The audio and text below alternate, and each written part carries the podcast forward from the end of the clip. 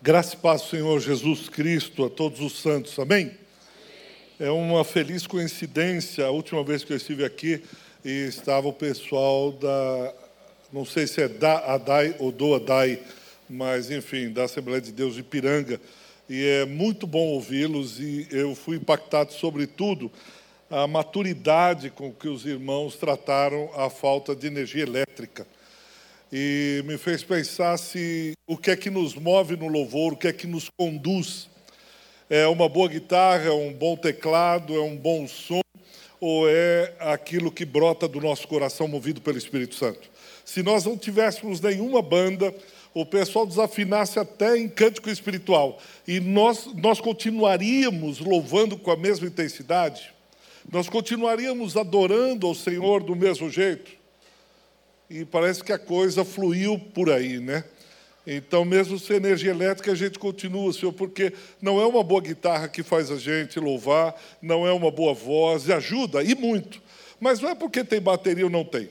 Se nós não tivéssemos nada, nós continuaríamos a te louvar e te adorar porque o que nos move é a nossa paixão pelo Senhor, o que nos move é o Senhor, o teu caráter, a tua bondade. E eu fiquei impactado. Some tudo, não tem mais nada. Só restou a gente mesmo. Que bom que aí Deus disse: é isso mesmo, é isso mesmo. E assim, é, esse pessoal da DAI, é, eu sou fã deles, né? Eu sou fã deles. Um dia, se aprover ao Senhor ter misericórdia da minha alma, eles vão estar num domingo lá louvando a Deus. Aí eu quero falar para o pessoal: isso aí, tá vendo? Esse é um modelo, tal, não sei o quê, enfim. E está também aqui com o João e com a prole que aumenta a cada dia, né? O João só falta ter o sobrenome Coelho e vai um filho a cada ano. Então, já veio o Gabi e vai vindo. Graças a Deus, que Deus abençoe, frutifique, multiplique e seja uma bênção. Né? Tem uma igreja só de filhos. É, mão os filhos do João, pessoal. Mas é muito bom estar com vocês falando aí do, sobre uma igreja viva, né? E eu pensei, uma igreja viva é aquela que busca, como o irmão disse, a fonte do Espírito Santo. E quando eles estavam é, fazendo esse, essa apresentação, essa intervenção, eu fiquei pensando, Senhor, essa Bíblia foi escrita, narrada dois mil anos atrás. E essa informação veio vindo, veio, veio, veio vindo, veio vindo e chegou, chegou até os dias de hoje, mais dois mil anos. Se não for a fonte, que é o Espírito Santo, a nos ajudar na ministração, vai sair um negócio assim e lá no fim vai sair isso. E aí o pessoal não vai entender. Então, que Deus nos ajude, como foi demonstrado nessa intervenção, que o Espírito Santo possa falar ao coração de cada um, que o Espírito Santo possa tratar. Eu não vou trazer nenhuma palavra, é, nossa, eu nunca ouvi algo assim. É, essa fase na minha vida já passou há muito tempo, de lacrar. Nossa, o pastor lacrou, ele veio aqui, pá, arrebentou, nunca isso aí já saiu a tempo, já foi exorcizado do meu coração. Mas a ideia é lembrar as coisas da simplicidade do Evangelho, que nós somos tentados a cair nessa armadilha de ficarmos buscando coisas muito sofisticadas, coisas muito que, uau, arrebentou. E aí paulatinamente vamos deixando coisas que são simples do Evangelho, coisas que é, Deus falou lá no começo e que a gente, por uma razão ou por outra, a gente foi esquecendo. E uma igreja viva é uma igreja que admoesta uns aos outros a buscar, como João disse, a fonte, o Espírito Santo de Deus, uma comunhão, uma intimidade com o Espírito Santo. E você vai ver que é isso que eu vou falar hoje à noite. Se você tiver a Bíblia, ou no celular, ou papel, eu queria que você abrisse lá na segunda carta do apóstolo Paulo ao Timóteo, capítulo 1. 2 Timóteo, capítulo 1. Nós vamos ler dos versículos 6 até o versículo de número 11. 1 Timóteo, capítulo 1 2 Timóteo capítulo 1, versículo 6. Por esta razão, pois, te admoesto, que reavives o dom de Deus que há em ti, pela imposição das minhas mãos. Porque Deus não nos tem dado espírito de covardia, mas de poder, de amor e de moderação. Não te envergonhes, portanto, do testemunho de nosso Senhor, nem do seu encarcerado que sou eu. Pelo contrário, participa comigo dos sofrimentos a favor do Evangelho, segundo o poder de Deus, que nos salvou e nos chamou com santa vocação, não segundo as nossas obras, mas conforme a sua própria determinação e graça que nos foi dada em Cristo Jesus antes dos tempos eternos. E manifestada agora pelo aparecimento de nosso Salvador, Cristo Jesus, o qual não só destruiu a morte, como trouxe à luz a vida e a imortalidade mediante o Evangelho, para o qual eu fui designado pregador, apóstolo e mestre. E por isso estou sofrendo essas coisas.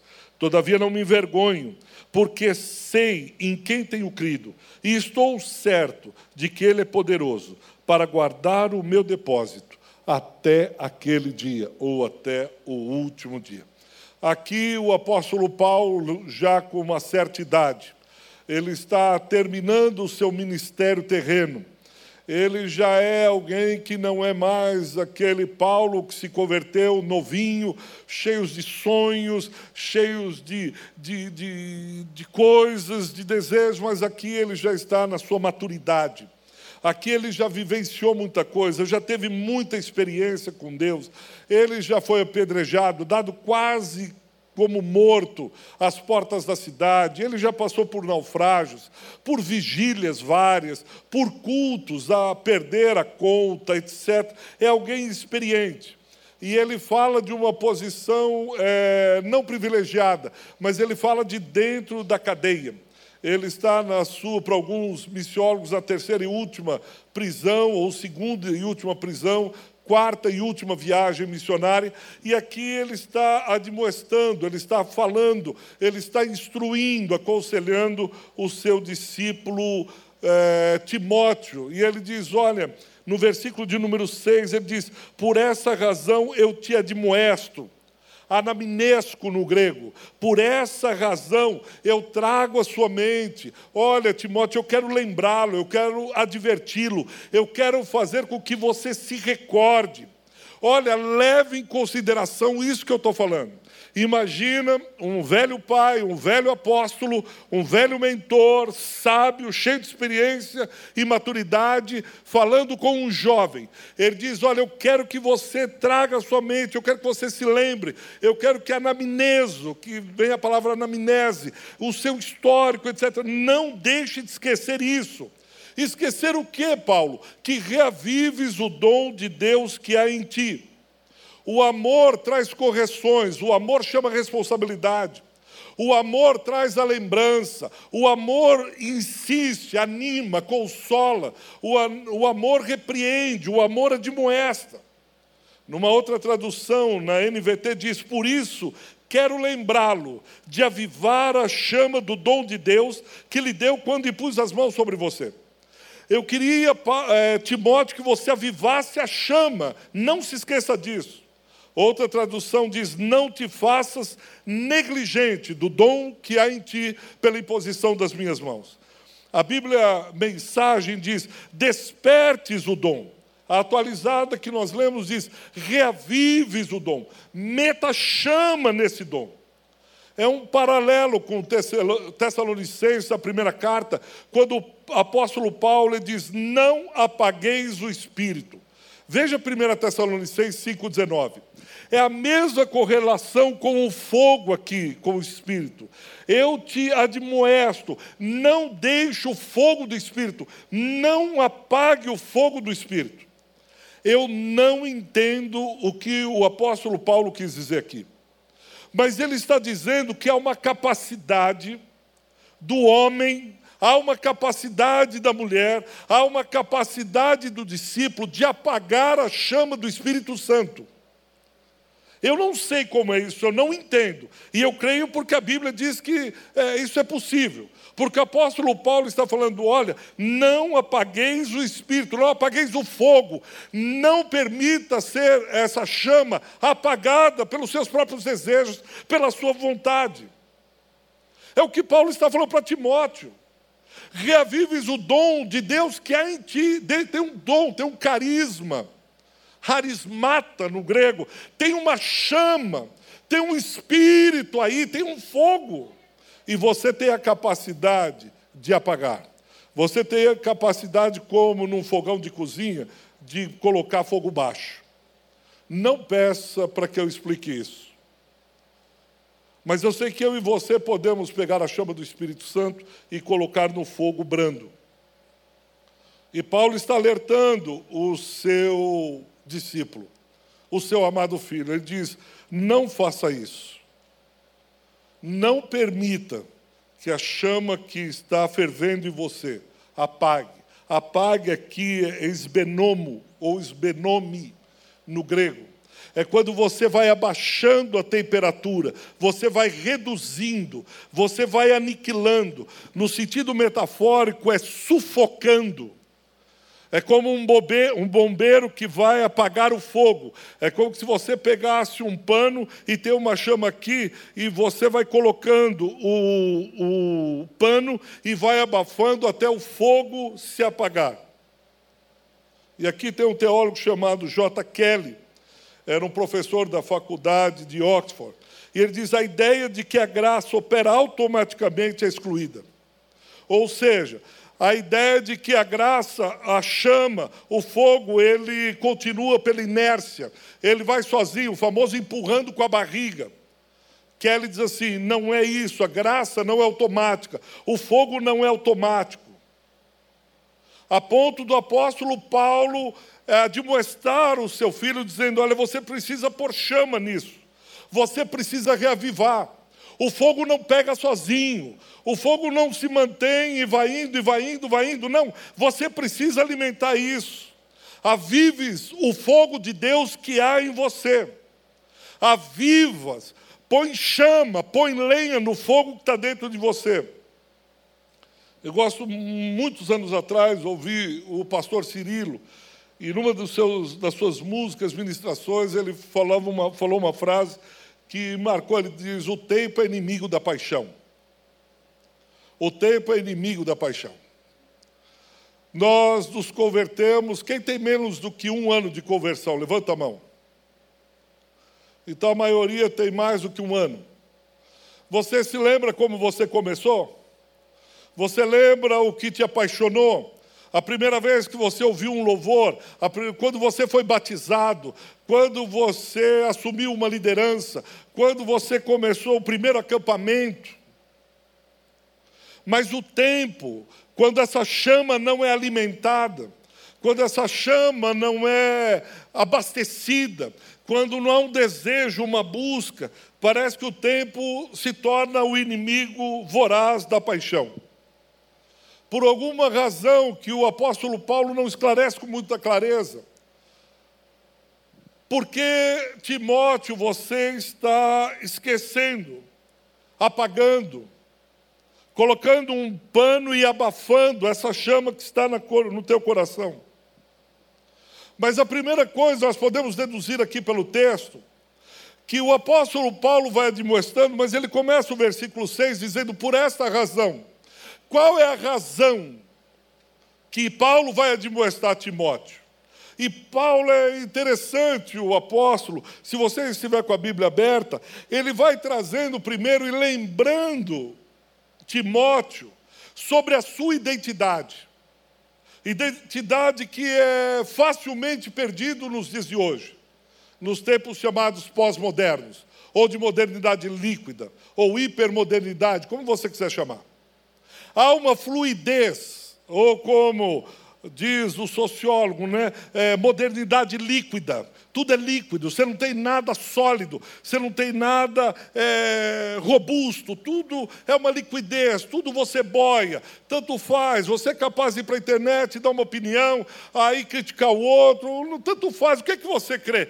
Ah, eu não sei, eu creio que talvez, quem sabe, pode ser assim, mas não seja radical. Não, e nós estamos nesses tempos de modernidade líquida, nesses tempos de que não há nada sólido, não há uma opinião única, não há, cada um pensa o que quer, livre para dizer o que quer, na hora que quer, davam do jeito que quer. Paulo vem e lembra a identidade de Timóteo. Veja aí no versículo 1, do, como ele começa o capítulo. Vocês estão me acompanhando, amém? Olha o que ele está dizendo, ele está dizendo assim: olha, Paulo, oh, Timóteo, há uma promessa de vida. A tua história, Timóteo, tem promessa. Olha lá, Paulo, apóstolo de Cristo Jesus, vontade de Deus, de conformidade com a promessa de vida que está em Cristo. Nós somos um povo da promessa, Timóteo. Eu estou escrevendo para você, lembrando você que nós temos promessa. Nós não somos um povo qualquer de beira de esquina. Um povo que saiu do nada. Não, nós temos promessa de Deus. No versículo 2 ele diz: Você é amado. Você é amado, você é o amado filho, você tem filiação.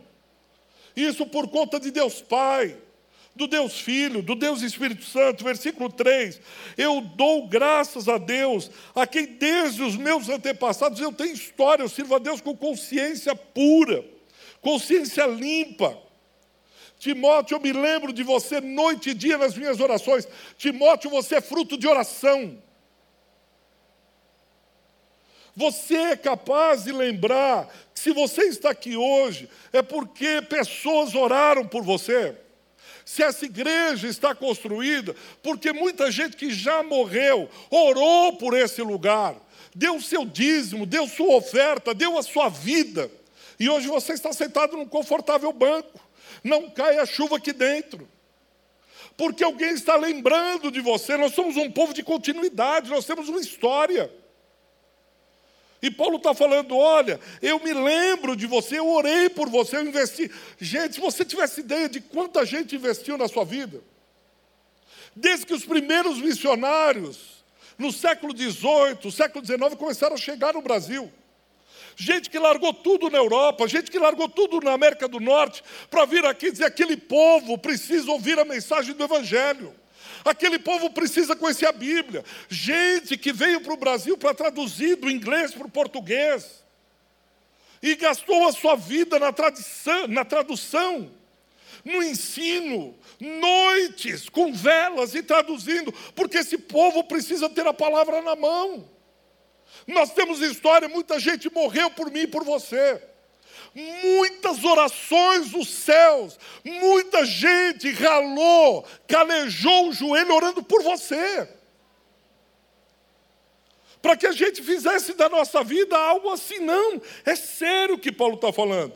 Olha o que ele fala no versículo 4: lembrando das tuas lágrimas, eu estou ansioso, eu desejo ver você, porque meu coração se enche de alegria quando eu vejo você. Eu lembro de quanto nós choramos juntos. Você tem história, Timóteo. No versículo 5, ele diz: A tua fé é sem fingimento. Eu conheci tua mãe Eunice. Eu lembro da tua avó Lloyd. Eu lembro da tua família. Gente amada, gente querida. É por essa razão, e Paulo começa trazendo a identidade de Timóteo que ele encontra em Atos capítulo 16 e o chama para a sua segunda viagem missionária. Então a primeira coisa que eu queria que você guardasse, você tem história, uma igreja viva, uma igreja que não morre. Uma igreja viva começou lá em Atos capítulo 2, na efusão do Espírito Santo. Começou com os apóstolos sendo batizados com o Espírito Santo, sendo derramado o Espírito Santo, e eles começaram a pregar, e eles começaram a levar o Evangelho, e esse Evangelho chegou até aqui. Essa igreja viva não morreu, a corrente aqui apresentada não foi rompida, porque o Espírito Santo foi batizando homens, foi enchendo homens, e esses homens pregavam a palavra, esses homens falavam com amor, com ardor, o, o dom, a chama estava acesa. Então Paulo diz: olha, lembre-se, Nesses tempos em que a identidade do cristão já não sabe mais quem é cristão, quem não é, o que é ser cristão, o que não ser, o que é ser crente, é usar roupa assim usar roupa assada. Não, nós temos uma identidade, porque nós pertencemos a uma igreja viva de um Deus vivo. Mas há coisas, como eu falei, que a Bíblia não fala ao certo, porque Timóteo começou a deixar esfriar aquele ardor. Nós podemos levantar algumas hipóteses. Se você estiver com a Bíblia aberta, abra em 1 Timóteo 5, 23. Talvez uma das coisas que aborrecia, que fez com que Timóteo esfriasse, eram as frequentes enfermidades. É 1 Timóteo 5, 23. Não continues a beber somente água, usa um pouco de vinho por causa do teu estômago e das tuas frequentes enfermidades. Eu não sei se você tem alguém na família ou você com frequentes enfermidades. Como é difícil, muitas vezes, a falta de saúde. Você querer dar um passo a mais, você querer fazer alguma coisa a mais mas ser impossibilitado porque alguém na sua casa ficou doente, porque o seu pai requer de você, e isso pode ter trazido um certo cansaço a Timóteo. Ele tinha marcado de pregar no culto, mas ele tem que ligar e dizer: Eu não posso, porque meu estômago está doendo muito. É, eu estou tomando remédio, eu não posso, eu tenho que repousar. Vários são os casos, os missionários Ultimamente, um dos grandes missionários que nós temos no Brasil, que é o Lidório, da Igreja Presbiteriana do Brasil, com um trabalho belíssimo, contraiu agora uma enfermidade grave, e a gente tem acompanhado, tem orado, e isso pode ser alguma coisa que desanima, pode ser alguma coisa que não acontece. Mas também 1 Coríntios 16, 10, o apóstolo Paulo, encomendando a Timóteo, a igreja, fala sobre a timidez. Não é só a saúde física, mas a saúde emocional de Timóteo. Parece que Timóteo era alguém que é, poderia ser intimidado pela igreja, que ele iria acompanhar. Eu não sei se você tem problema com a intimidade, mas alguns jovens têm problemas seríssimos com a intimidade. E eles preferem ficar isolados num canto, sozinhos, não conversar. Ele acha que todo mundo está olhando para ele. Ele acha que ele tem a orelha grande, o nariz pequeno, o pé enorme. E aí ele vai ficando intimidado, vai esfriando. Alguns vão entrando em crises sérias. Deus, por que, que o Senhor me fez assim? E o pior, aí vem uma irmã bonita, inteligente, e você diz: caramba, e canta bem, e ela prega bem, e tem uma meia dúzia de gatinho que quer namorar com ela. E o pastor ainda elogia, e eu sou feinha, pequenininha, é, nariz grande, cabelo curto, cintura larga, sei lá o quê. Porque nós vivemos cada dia mais a corpolatria. Então as academias estão lotadas, os regimes, é, jejum intermitente, regime do alface, regime da berinjela, remédio, e é uma coisa que vai escravizando a pessoa. E aí ela começa a olhar para si e diz: ah, Poxa, eu não tenho aqueles músculos daquele cara eu não tenho a altura do irmão João, eu não tenho o físico da irmã, não sei quem, e fica comparando. E fica uma ditadura do corpo. E essa ditadura escraviza principalmente adolescentes, com autoimagem, uma autoimagem horrorosa. Isso pode ser uma das causas que Timóteo, pela sua timidez, ou você, prefere ficar num canto, prefere não se expor, não quer que os outros vejam a sua orelha grande, aí você tampa o cabelo. Eu, quando era adolescente, eu sempre tive pé grande, eu calço 45, 46. E aí eu tinha um vô que ele era o discreto.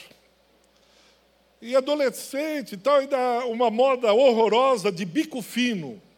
Aquele bico fino. Então, se eu calçava um número grande, bico fino tinha que ser maior ainda. O bico aparecia dali uns 10 minutos eu chegava, porque era grande. E adolescente, tinha uma menina lá numa festa em casa, sempre vinha muita gente na casa do meu avô, e tinha uma menina que eu estava olhando, etc. Meu avô me chama no meio da festa, ele me chamava de professor, professor, vem cá. Oi, vô. Aí estava um monte de amigos, olha o tamanho do pé desse menino na frente de todo mundo. Olha o mostra o pé aí. Você imaginou o que é isso, né? Eu olhei para ele disse: É, vô é grande, né? Vou falar o quê? E aí todo mundo olhando e rindo. E essa timidez faz com que a gente fique receoso. A gente não deu certo nos estudos. A gente não tem o jeito assim de ser, não canto bem. É, eu tropeço, eu caio à toa, eu não falo bem. E assim a gente vai indo, e pode ser uma, uma das causas. 1 Timóteo 4, 12, 2 Timóteo 2, 22, fala sobre ele ser jovem. E quando a gente é jovem, é, o apóstolo Paulo diz: não deixe que ninguém o menospreze por causa da sua juventude. Às vezes eu estou com a minha esposa, vejo os jovens e tal, eu digo, eu acho muito legal essa fase, mas eu não queria voltar para essa fase. Porque é uma fase de insegurança. Aqueles que estão para decidir que curso vão fazer, será que eu faço engenharia, administração, letras, é, o que, que eu vou fazer? E é uma instabilidade emocional. Será que eu vou casar? Será que eu vou conseguir emprego? Aqueles estão saindo da faculdade. O é, que, que eu vou fazer? Eu tenho convite para ir para os Estados Unidos estudar, mas eu também vou fazer isso. Eu caso, eu compro uma bicicleta. E essa instabilidade emocional o tempo todo. É uma fase dificílima, eu não sei como está sendo a sua, mas a minha foi dificílima, foi uma crise existencial enorme ou não consegui o que eu queria, aí eu fui trabalhar, mas não tinha dinheiro para casar, aí queria estudar teologia, desisti da medicina, e foi, mas foi tão conturbado. Aí entra aquelas depressões, e o apóstolo Paulo, 1 Timóteo 4,12, ele olha com compaixão para Timóteo e diz: Olha, você é jovem, essa fase passa. E eu não sei se daqui de onde eu estou olhando, mas parece que a juventude hoje as crises são maiores ainda. As coisas mais ou menos estavam meio que determinadas, mas hoje nada está determinado. Tudo pode, nada pode, faz, não faz, acontece, não acontece. Antes você tinha algumas regras, antes você tinha alguns jeitos. Os sociólogos que fazem sociologia da música estudam bem isso. Quando na década de 50, 60 vem o rock and roll, pedras rolando, e a música, o problema não é a música em si, o ritmo rock and roll, mas é a mensagem que ele traz a reboque. Uma mensagem que não confia em ninguém com mais de 30. Olha, saia de toda e qualquer autoridade, olha, questione as instituições, e depois disso vem o movimento hippie, e depois disso vem outros movimentos que vão descaracterizando cada vez mais, que vão dizendo, olha, seja livre, e nós chegamos aqui no ápice da individualidade onde a individualidade aqui acima de tudo, que é o processo que vocês devem estar, estar estudando, que é o processo da uberização.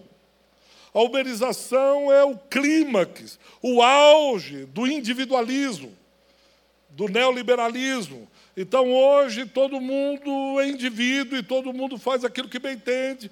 Eu tenho o meu carro, o meu trabalho, faço o meu horário. Isso traz instabilidades homéricas, porque você perde as referências. Então o jovem, o jovem de hoje, qual é a referência? É um TikTok, é um Instagram, é um influencer. Quem é que está fazendo a cabeça? E eu estou achando o contrário, que você deve ter pelo menos umas mil referências. Pensa na música evangélica. Quem é referência da música evangélica? Você não tem referência, você tem referências mil. Quem é referência do mundo pentecostal? Só Deus sabe. Nós não sabemos mais, que é o mundo que a gente chama de mundo plural. E isso vai pegar principalmente a cabeça do jovem. Não porque ele é cabeça fraca, não porque ele é um sorteado, um desregulado, desmiolado, nada disso. É porque cabeça branca como eu já estou mais aceitada, difícil essa flexibilidade toda, mas vocês estão no auge da onda. Que vai, chuta para cá, leva para lá, agora puxa, você sai. E, então, assim, isso pode trazer essa crise na identidade, pode trazer um cansaço, uma estafa. Como diz o Churran, um sociólogo coreano, um livrinho, vale a pena ler, Sociedade do Cansaço. Você olha para as pessoas hoje, vai no metrô, eu tenho esse costume, eu gosto demais de andar na rua, pegar o metrô, o ônibus e olhar para as pessoas. E começar a perguntar para Deus o que está passando na cabeça dela, o que será que ela sente, o que, que ela pensa. E eu tento ler as pessoas através da fisionomia. E você percebe, como Churran diz, é uma sociedade cansada de irmãos tirarem férias, voltarem dali 15 dias e dizer, irmão, ah, pastor, estou cansado. Você acabou de voltar de férias. E eu tô, estou percebendo que as pessoas estão cansadas de estarem cansadas. Elas estão exaustas, fatigadas, estressadas. Conversando essa semana com um pastor em Campinas, ele disse, eu digo para o meu filho, sai de casa, ele tem vinte e poucos anos. Disse, pai, eu quero ficar aqui em casa. São jovens dos quartos isolados, onde o mundo deles agora está dentro do quarto. Eles são a melhor companhia deles mesmos. E eles estão se sentindo bem e vivendo o mundo através das telas. E eles estão com crises, cansaços, e isso vai apagando a chama. Porque o, o, a vida cristã se dá na comunidade, no coletivo, não via tela, não via máquina, não via Instagram, não via televisão, qualquer outra coisa, muito menos computador. E aí nós estamos nos tornando cansaços, cansados, enfadados. Eu fiquei horrorizado quando, mês passado, li uma entrevista, uma pesquisa, e o ápice do estresse ou do burnout estão pegando jovens de 25, 27 até 30 anos. Você sabe que um jovem de 27 anos com burnout? Com 27 anos ele está cansado de trabalhar? Com 30 ele está desejando a aposentadoria? Ah, isso é no Brasil. O sobrinho meu mora na Austrália já há alguns anos. Ele voltou e disse: tio, ele tem 30 e poucos anos, eu quero me aposentar. Eu disse: como assim? Ele disse: não, eu quero ir para um, um sítio, já estou planejando, quero pegar, sair, eu não quero. Eu disse: cara, você não tem 40 anos. Que história é essa de aposentar? Não, não, ele está cansado da vida. Está com dinheiro, está com a casa na Austrália, está muito bem, obrigado casa comprada, está tudo certo. Mas ele olha e diz: Estou cansado do quê? Sidney. Então, esse cansaço, essa instabilidade do jovem, pode ser que tenha apagado. 1 Timóteo 1, 3 e 6, Paulo está, eh, Timóteo está em Éfeso, e Paulo fala sobre os opositores. Eu fiquei pensando na sociedade que eu e você vivemos desde a escola até o trabalho. É uma concorrência, é um querendo ser melhor que o outro. Quem vai entrar na Universidade de São Paulo em medicina ou na Poli? Ah, só os caras se dedicarem mais, só os caras se dedicarem mais. Tá, aí eu não tenho mais alguém que me apoie, alguém que está junto, mas é alguém que é meu concorrente o tempo todo. É concorrência entre irmãos, na família. Quem que vai entrar primeiro na universidade? Quem que vai formar e ter o primeiro milhão? Quem vai primeiro tirar a carta e comprar o primeiro carro? Isso cansa demais, isso estressa, isso apaga o fogo do Espírito Santo. Qual é a melhor banda gospel? Quem é o melhor pregador de São Paulo? Qual é a maior igreja do Brasil? Quem é o maior influencer gospel? E nós colocamos na igreja aquilo que vem de mais perverso e mundano, que é a competição entre homens para saber quem é melhor. Qual é a melhor performance? Qual a melhor igreja? Qual o melhor grupo? Qual a melhor banda? Quem é o melhor guitarrista? E nós alimentamos esse mundo perverso, e isso faz com que a chama do Espírito Santo vá se apagando dentro de nós. E nós vamos entrando nessa armadilha do inferno e vamos comparando uns aos outros, e vamos nos tornando opositores uns dos outros, como Paulo fala em 1 Timóteo 1, de 3 a 6, lá em Éfeso. Cuidado com os teus opositores, dentro da igreja. E hoje, desde pequeno, nós somos educados a competir, a sermos o melhor. É atleta de alta performance, é estudante de alta performance, é tal. Tem um irmão na igreja, eu tenho conversado com ele. casado, já tem filho grande. E aí eu precisava de alguma coisa, nós precisamos conversar. Ele disse, pastor, eu estou vendo no trabalho, porque minha performance no trabalho, ele está indo hoje para a França. Oh, minha performance no trabalho diminuiu. Eu disse, como assim? Ele tem medição de trabalho, ele trabalha com tecnologia, mede o tempo todo, isso porque ele faz é, em casa. Ele trabalha de casa. E ele fica medindo a performance dele. Olha, eu fazia tantas operações em tanto tempo, eu diminui 5%. E aí me espantou que outros irmãos do mesmo jeito. Um irmão que trabalha numa multinacional, ele disse, olha, eu estou virando algumas noites porque minha performance terminou, é, diminuiu. Um outro irmão trabalha na, numa outra multinacional, e ele está dizendo: se eu não começar no domingo, depois do almoço, a ver e-mail, ver zap, ver não sei o quê, eu não trabalho na segunda, entope minha caixa lá, eu não consigo trabalhar. Aí ele não pode vir no culto à noite, porque depois do almoço ele não vai descansar. Não é o domingo do Senhor, muito menos de descanso. Porque o outro é opositor, vai cobrar é, high performance, quer dizer, você precisa estar lá o tempo todo. Ah, pá, pá, pá. Cara, isso cansa. Isso apaga a chama do Espírito Santo. Isso sufoca, isso estressa demais. Eu falei com a igreja esses dias, eu como pastor não estou conseguindo mais ficar disputando a agenda de vocês. Fiquei horrorizado com a agenda das crianças da igreja. Ah, pastor, não vai dar para trazer meu filho, por quê? Ah, ele tem inglês. A escola dele é período integral, ele sai à noite faz comum para reforço e ele também faz inglês e espanhol, mas ele também está no jiu-jitsu, na natação, ou no futebol. Ele também tem aula. De... Você diz, cara, quando é que tem. E sábado, a agenda das crianças estão lotadas o sábado. Alguns pais dizem: Olha, sábado meu filho tem, logo cedo, que ele faz treino de futebol, tem jogo, tem competição, tem não sei o quê. Você diz: Meu Deus, e quando que é que essa criança para? Aí quando ela para, para onde ela vai? Você sabe. Ela está esgotada, ela vai para onde? Aí a chama do Espírito Santo começa a apagar. Que é o que Paulo vai alertando aqui. E eu queria que você abrisse o texto de Gálatas, capítulo 6, versículo 9. Gálatas, capítulo 6, versículo 9, uma carta também escrita pelo apóstolo Paulo. Eu estou fazendo algumas denúncias para, como Paulo, admoestá-los, lembrá-los, trazer a mente dessas coisas. Gálatas 6,9. Olha o que Paulo orienta: não nos cansemos de fazer o bem. Não nos cansemos de fazer o bem.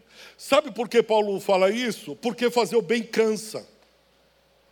Fazer o bem cansa, você ajudar pessoas na igreja, você ministrar na vida de pessoas, você, como líder de ministério, abençoar, orar, aí a pessoa sai aqui, não fecha nem a porta, e ainda sai falando mal de você. Você diz: Eu ajudei esse cara, esse cara entrou aqui, era um incircunciso. Esse cara aqui era um fariseu, e eu, quanto orei, fui na vida dele, ministrei, aí ele saiu e ainda sai falando mal de você.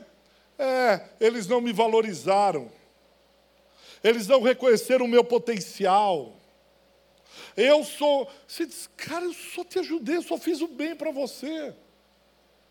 Paulo diz, Timóteo, cuidado, ele diz para a igreja de Gálatas, da Galácia, não se canse de fazer o bem, porque fazer o bem cansa. Ele fala isso em 2 Tessalonicenses 3,13, a mesma coisa. Ele diz: não se canse, a igreja precisa ouvir isso. Meu irmão, não se canse de fazer o bem porque fazer o bem cansa. Você vai ministrar na, na vida das pessoas, você vai deixar tempo seu para dar para o outro. E lembra a proporção de Cristo, quando ele cura os leprosos, quantos voltam? Dos dez, quantos voltaram? Um, essa é a proporção. Jesus perguntou os outros. Agora, por que, que nós seríamos diferentes do Mestre?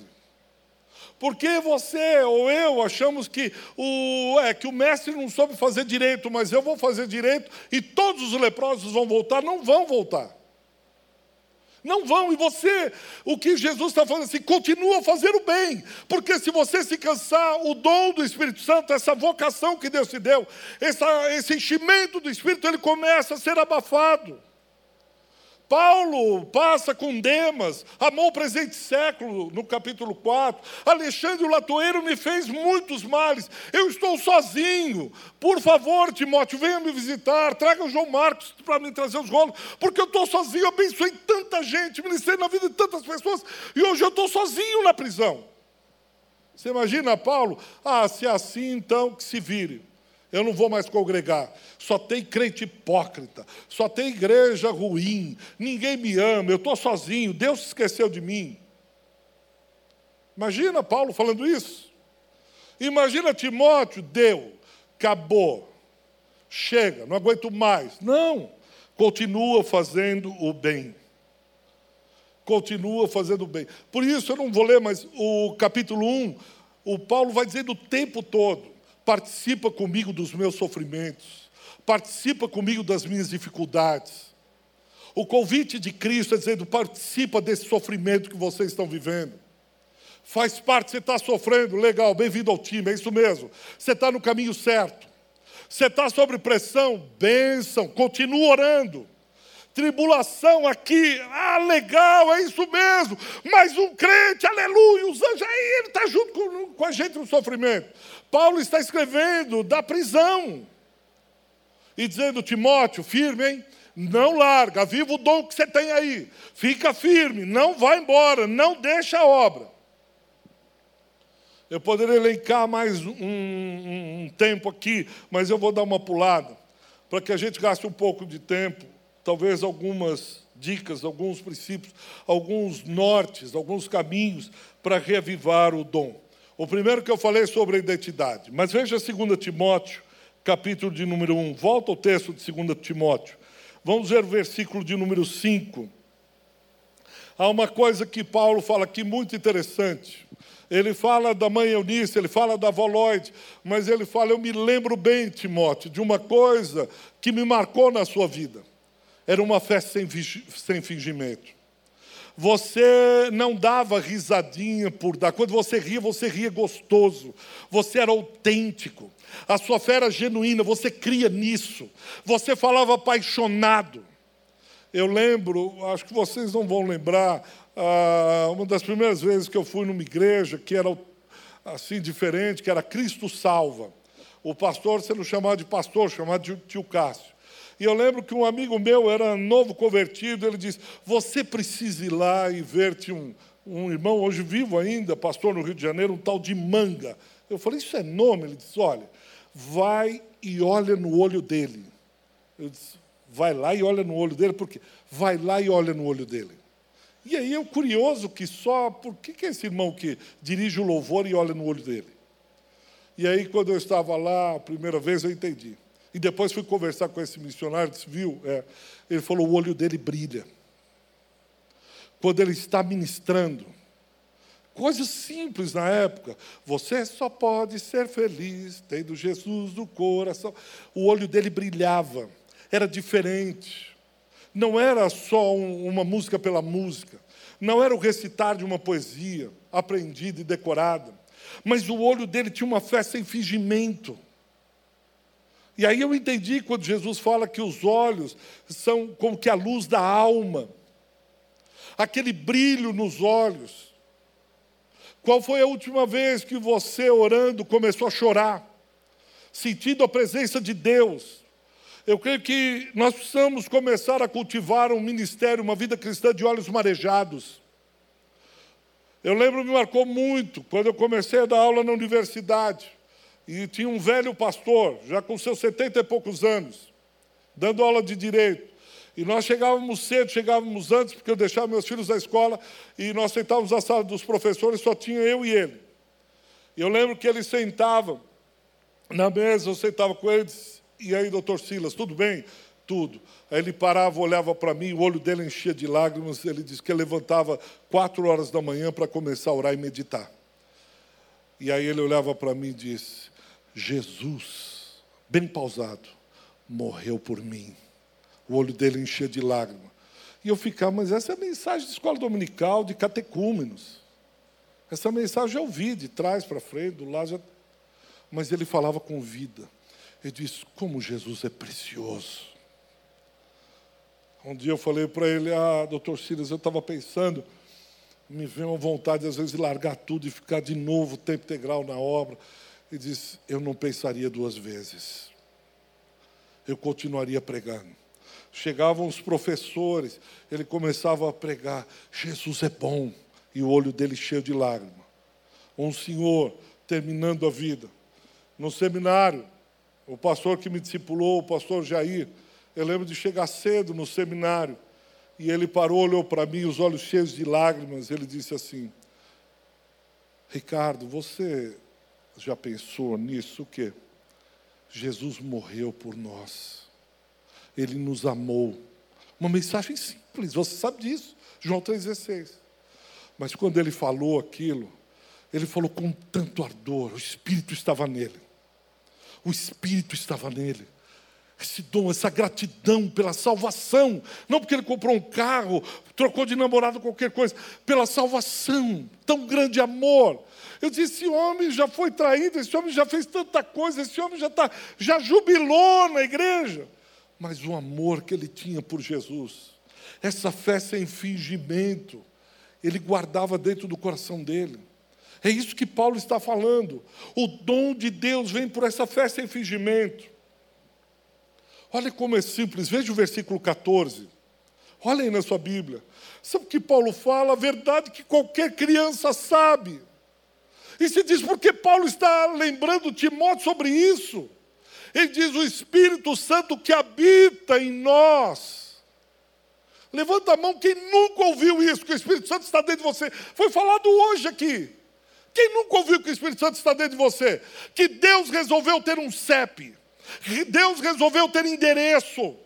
E ele disse: Eu tenho um CEP, vai lá na casa do meu filho, eu estou lá com ele, dentro dele. Eu resolvi fazer habitação dentro dele. Mas essa mensagem vai ser esquecida de tão simples que é. Só que Paulo, o grande Paulo, o grande teólogo, fala de novo: Timóteo, o Espírito Santo habita em nós. Quando eu li isso a primeira vez, eu disse: será que Timóteo não, não sabia disso? Oh, que novidade! Não lacrou, Paulo. Mas sabe que essa simplicidade do Evangelho em coisas pequenas faz com que o coração da gente arda. Nós ficamos muitas vezes olhando para a sofistica, sofisticação da fé e esquecemos da simplicidade do Evangelho. E Paulo admoesta o seu filho, dizendo: O Espírito Santo habita dentro de você, ele habita dentro de mim. Não esqueça isso, porque senão o dom vai, de alguma maneira, esfriando, você vai sufocando. Por fim, versículos de 9 a 12. Olha o que ele fala. Ele nos chamou e nos salvou com o quê? Santa vocação. É uma vocação especial porque foi dada por Deus para você ela é santa, porque Deus lhe amou naquela cruz, encheu você do Espírito Santo, e Ele lhe chamou para uma obra tremenda. Por isso, o dom, o, o carisma, o Espírito precisa estar pegando fogo aí dentro. Por isso que é uma igreja viva. Por isso que ele fala no versículo 6: Por esta causa eu te admoesto que revives o dom de Deus, não negligencie o dom de Deus que há em você, porque é uma fé sem fingimento, porque é uma santa vocação, o Espírito Santo habita em você. E Paulo vai falando, porque ele é exemplo de vida.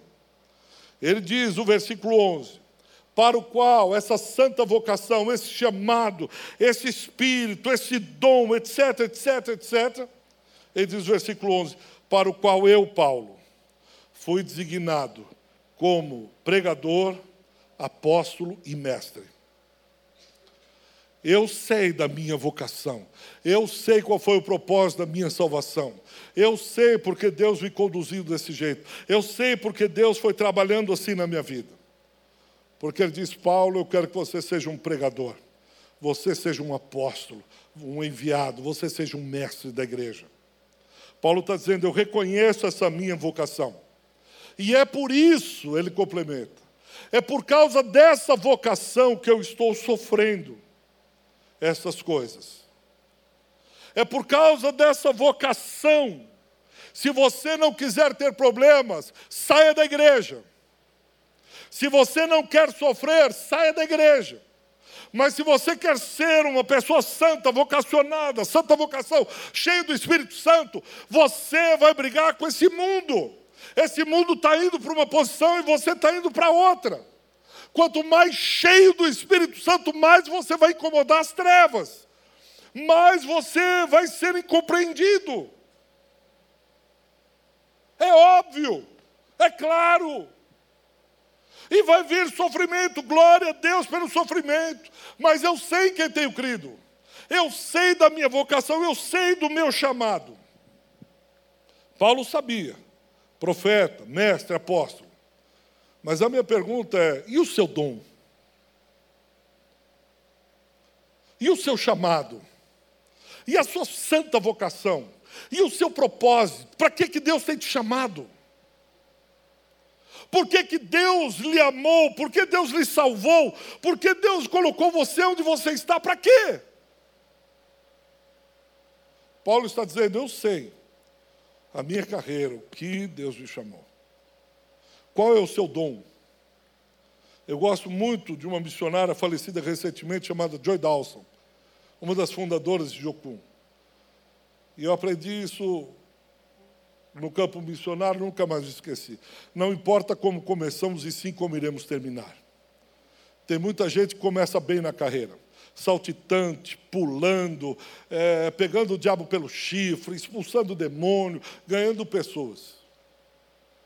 Mas com o tempo, com as pressões, com as enfermidades, ele vai esquecendo de quem ele é. Ele não se lembra do seu chamado a sua fé começa a ser uma fé cascuda, uma fé mais ah, light. Ele vai aos poucos se esquecendo que o Espírito Santo habita nele. Ele vai deixando de lado a santa vocação e ele vai esquecendo porque é mesmo que ele está aqui na terra, porque é que ele foi chamado. E hoje Deus está falando a vivo dom que há em ti. Há pessoas essa noite que precisam ter essa chama reacesa, precisam estar queimando com brasas vivas do altar, precisam suplicar a Deus e dizer, como o Senhor fez com o profeta: fala que os querubins retirem brasas vivas do altar e coloque nos meus lábios e queime o meu coração. Porque eu não quero viver nessa vida, passando por essa vida, empurrando a vida com a barriga para ver onde é que esse negócio vai dar. Quem sabe lá na frente alguma coisa acontece. Quem sabe lá na frente o dom anima de novo. Quem sabe lá para frente eu volto para o ministério. Quem sabe lá para frente vai empurrando com a barriga, achando que um dia desses, um dia desses você morre. Um dia desses você vai olhar para trás e dizer: o tempo passou. O tempo que se chama hoje, Deus está falando: reavives o dom de Deus que há em ti.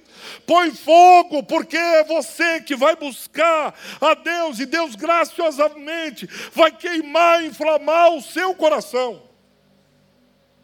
É com você que Deus está falando. É com você que Deus trouxe hoje aqui à noite para falar, cara, eu não te chamei para você ficar esquentando o banco de igreja. Eu não chamei para você ficar fazendo crítica de como estão os jovens. Eu não chamei como juiz dessa terra. Eu chamei você com uma santa vocação. Eu te levantei, te dei um dom, te dei um propósito, te dei uma direção norte. Reavives o dom de Deus que é em ti, em nome de Jesus.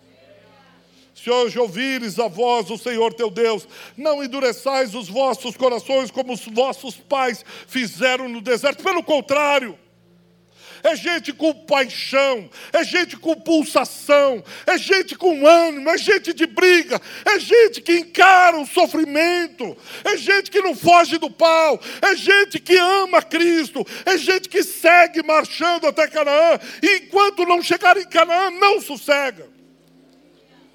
O projeto de Deus na sua vida ainda não terminou. Isso eu sei, mas eu estou lembrando você. O Espírito Santo habita em você. Isso eu sei desde criança. Pois eu vim aqui para lembrar você. Eu falei, eu não vou lacrar. Eu só vou lembrar o que Deus mandou eu dizer para você, para lembrar você disso. Eu queria chamar o louvor aqui à frente. Porque eu queria orar por você, eu creio que Deus hoje pode abrir os céus. Como diz o profeta, ah, se fendesses os céus e descesse hoje na terra. Ah, se fendesses os céus, se Deus hoje abrir o céu e tiver misericórdia de nós, e Ele tocar você, basta uma palavra dEle, você sairá diferente daqui. Eu vou pedir que você fique em pé no seu lugar. Se você quiser vir à frente no altar e se ajoelhar, fique muito à vontade. É, eu gosto de orar andando, outros oram de joelhos, outros gostam de ficar num cantinho, outros gostam de simbolicamente vir no altar. Eu só queria lembrá-lo que você está na casa de Deus, na presença do Deus Altíssimo, do Deus que lhe ama, do Deus que lhe admoesta hoje. Por isso sinta, sinta a vontade, porque você conhece o Pai. Eu não quero falar de alguém estranho. Eu estou falando de alguém que você conhece bem. E é muito bacana, João, quando ele diz o capítulo 10. Ele diz, Jesus dizendo: As minhas ovelhas ouvem a minha voz e reconhecem. Elas não ouvirão o estranho, elas não ouvirão o salteador, mas a minha voz elas ouvirão. A minha voz elas ouvirão. Elas reconhecem que sou eu. E se você reconheceu hoje que é o teu pastor que falou com você, não foi o salteador nem o estranho, e desejar vir à frente simbolicamente, ficar em pé de joelhos, repito, você está na casa do Pai. Eu queria orar por você. Sai do seu lugar enquanto nós estivermos louvando. E venha para Ele, não venha por mim, não venha pelo seu pastor, não venha pela sua igreja, venha por Ele. Diz, Deus, eu quero sair desse marasmo. Eu não vou empurrar mais com a barriga. Eu sei que o Senhor falou comigo. Eu sei do dom, eu sei da vocação, eu sei que o Senhor falou comigo. Se sinta à vontade. Nós vamos orar por você. Nós vamos clamar, Xaracalabassou, Remanacanda, Lamastei. Ralabaxere, Manás. Eu te admoesto, filha. Revives o dom de Deus que é em ti. Eu digo a ti, meu filho, revives o dom de Deus. Pois rejeitaram tua palavra. Perderam a fé, não souberam guardar,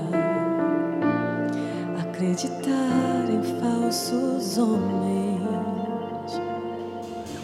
Mas tenho desejo vir em meu coração, não abro mão daqueles que perdidos aí estão com santo avivamento. Eu te peço, meu Senhor, é tempo do teu povo levantar esse clamor. Aviva a tua igreja,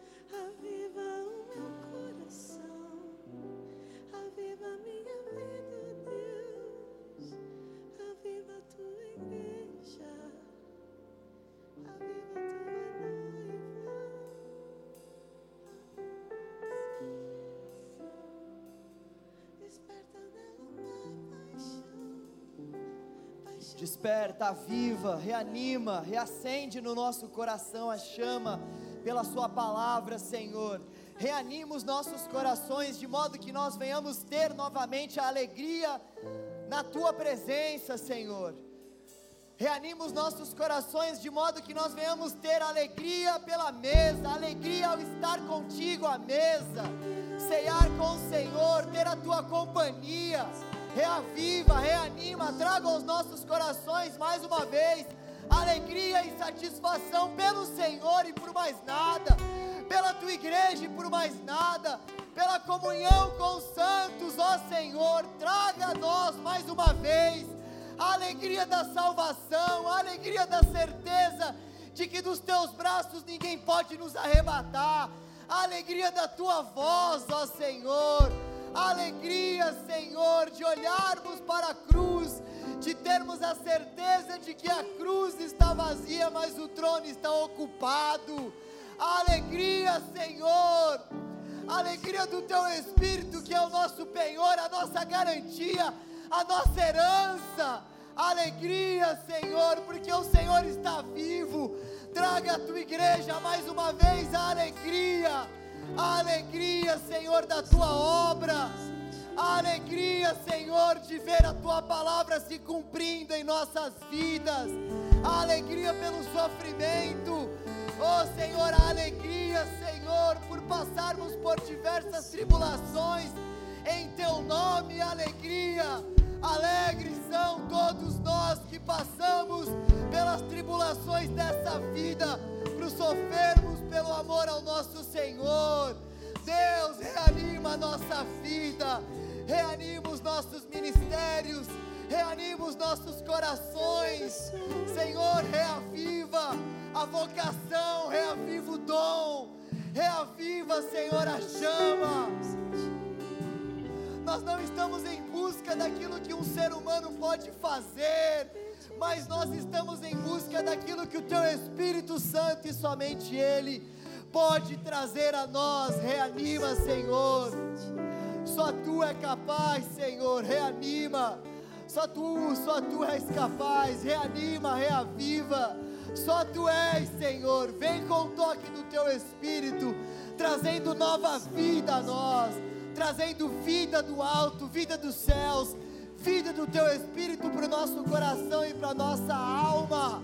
Oh Senhor, traga a tua vida, Senhor.